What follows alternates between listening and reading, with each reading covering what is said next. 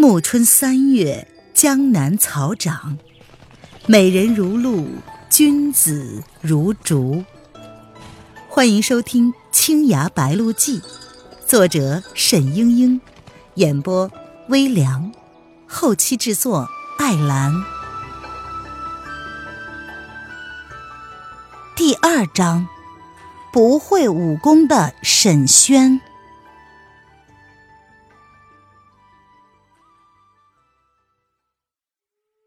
暮色苍茫，岳秀宁在父亲坟头拜了最后一拜。沈氏兄妹唤道：“秀阿姐，上船吧。”陈瑞吉送他们上船，又向英娘拱了拱手。小船缓缓的沿江而下，拐进了一个岔港。不知划了多远，一片荷塘几乎把小船团团的围住。沈轩摇着桨，在荷叶之中左穿右拐，竟似乎其中有路似的。又绕了半天，穿出荷塘，眼前出现了一个巨大的瀑布。瀑布水声如雷，小船小心翼翼地从瀑布下的水雾之中划过，钻入了一个隐蔽的石洞之中。石洞拐了个弯儿，忽然看到了一个。异常宁静的湖湾，岸上整整齐齐几间小茅屋，这里便是沈氏兄妹隐居之处了。岳秀宁轻叹了一声：“唉，这地方也真难找。书上说世外桃源，怕是也不过如此了。那片荷塘倒是很像我们洞庭湖的风光呢。”沈轩道。秀阿姐，我们兄妹十来年没有回去了，君上的大师伯他们一家还好吗？岳秀宁说：“阿爹和我出来流浪也有十多年了。”沈轩问道：“为什么呀？”岳秀宁不答，却是问：“你不会武技是真的吗？你是二师伯唯一的儿子，小时候我们一起练功，你总是学的最好的。”现在都荒废了，岂不是可惜呀？沈轩道：“家父去世后，家母带着我和英娘避居此地，弃尽了武技，也是为了远离江湖险恶。”可是，岳秀宁问道：“你不学武技，如何替二师伯报仇啊？”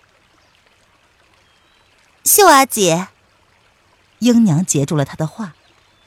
这些年我真的想念你，还有吴家的婷阿兄和双娘子。婷阿兄比我哥大两岁，你只比我哥大一个月，可是大家都听你的。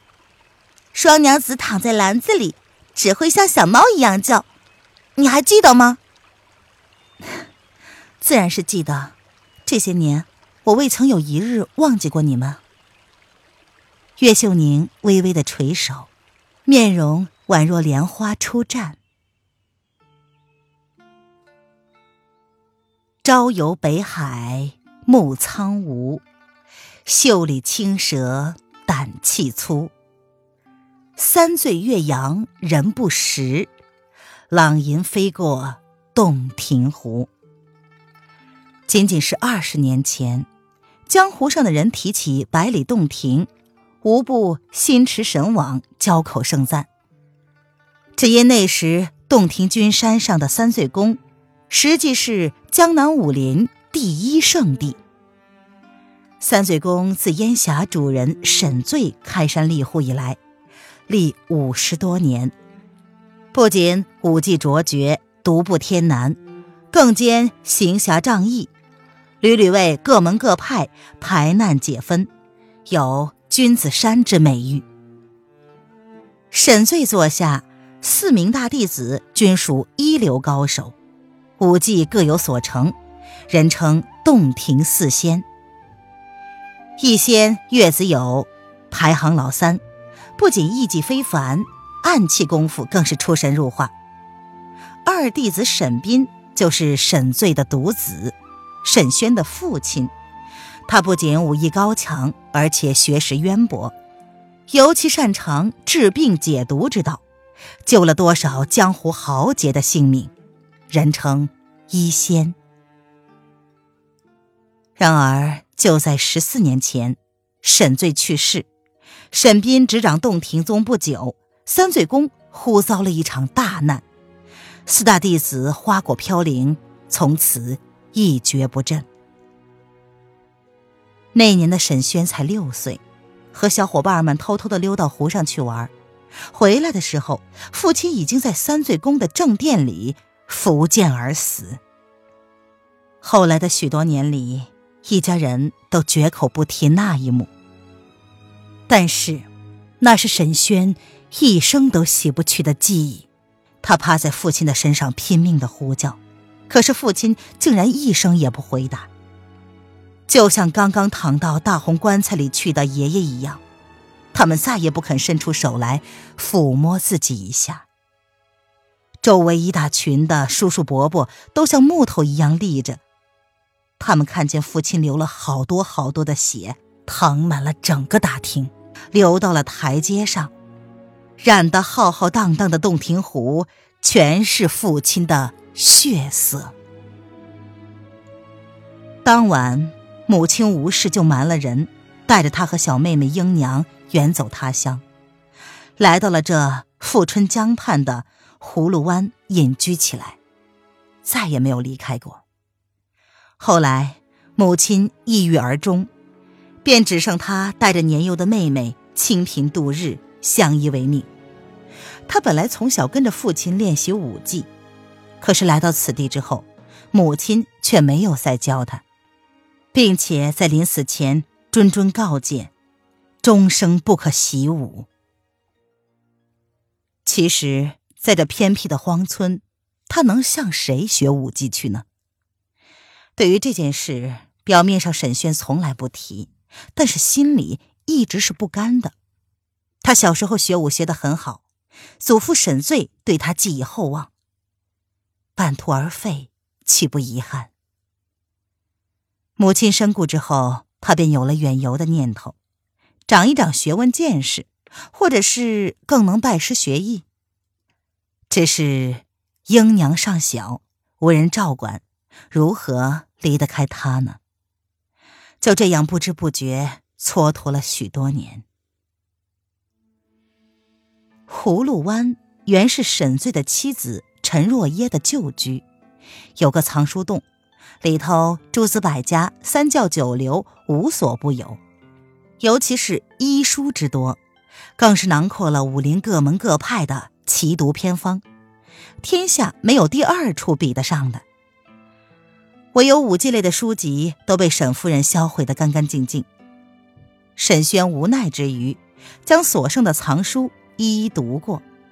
他本来聪颖好学。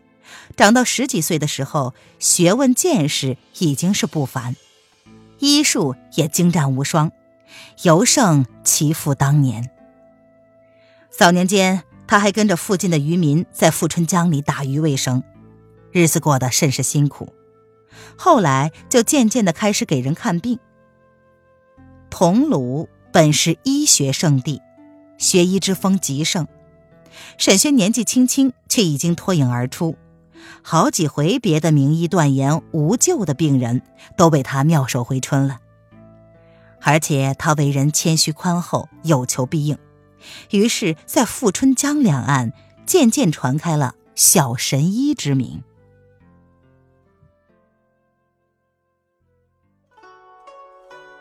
您现在收听的是由微凉演播的《青崖白鹿记》，更多微凉免费小说。尽在微凉微信公众号“微凉有爱”。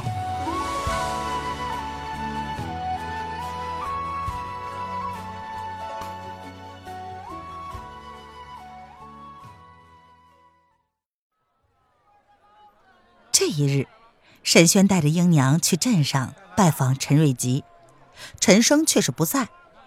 兄妹二人随意的盘桓了一日，看看天色渐晚。寻了一个小饭馆坐下吃饺子。忽然，英娘一惊，低声的说：“阿兄，快看，那四个人！”沈轩一回头，只见四个青衣短袍的人坐在左边临近的一张桌子旁边，神色郑重。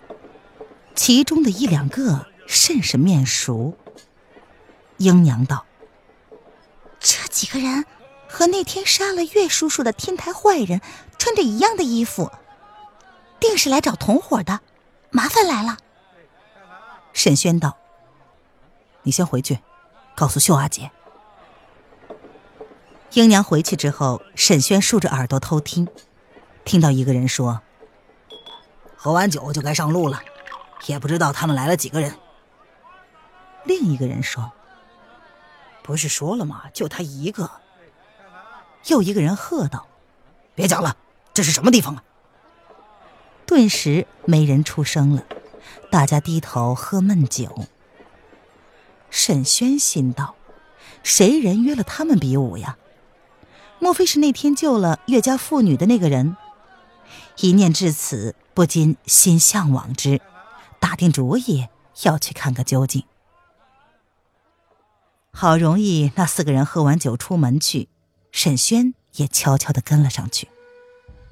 天已经黑了，他从来没有跟踪过别人，这时仗着夜色遮掩，小心翼翼的远远的追着那四个大汉，居然也没有被发现。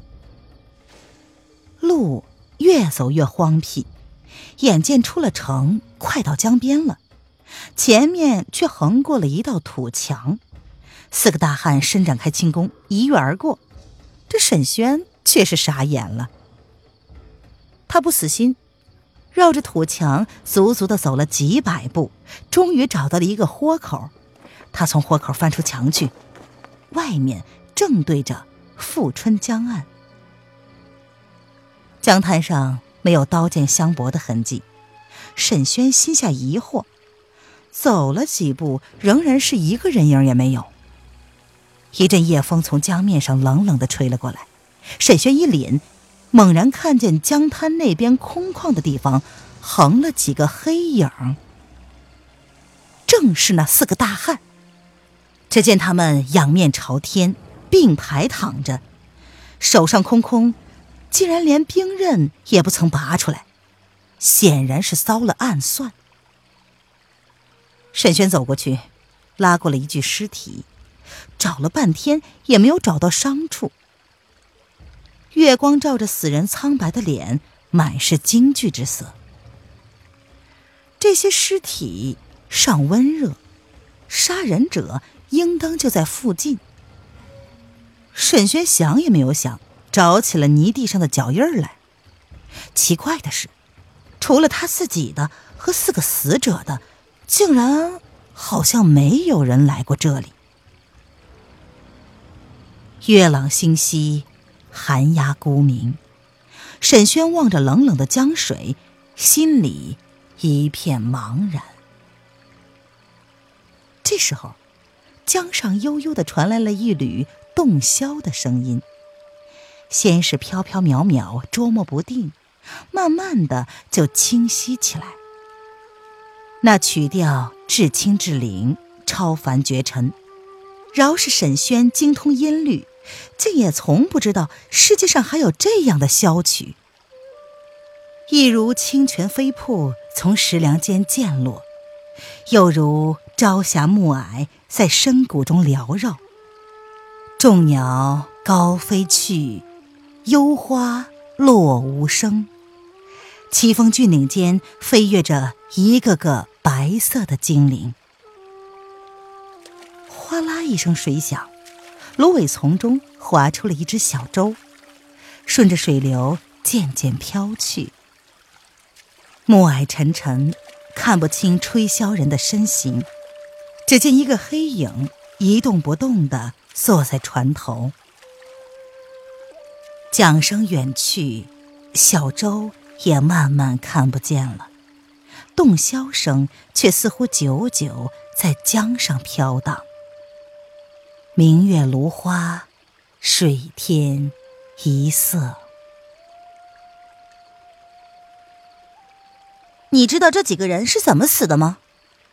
沈轩吓了一跳，哦，原来是岳秀宁。不知何时尾随而至的。你看，岳秀宁摊开了右手，翠绿的绢帕上有四根极细的金色绣花针。岳秀宁道：“这四枚针分别钉在了这四个人的大椎穴上，所以要了命。记得天台宗有一种暗器，我也只是听父亲讲起过，叫什么绣骨金针的，嗯，极细极毒，瞬间就能致人命的。”沈轩惊奇的问：“嗯，可是？”这四个人不也是天台宗的吗？难道是他们内讧？岳秀宁摇了摇头道：“天台宗行动诡秘，谁也不知道他们有什么古怪。唉，不过此人在远处放针，却打得极准，必然是高手。暗处偷袭，防不胜防。我们还是快走吧。他若是还在附近，只怕我们也难逃性命。”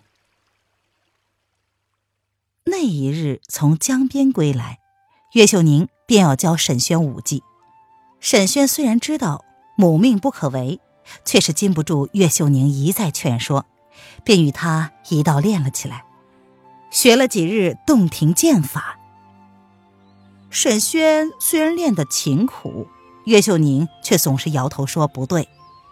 苦思了许久，又道：“这些招式。”是洞庭剑法中最简单的，起步是必练不可的。若是有一本剑谱给你看看，也许好一些。沈轩道：“师姐可有剑谱？”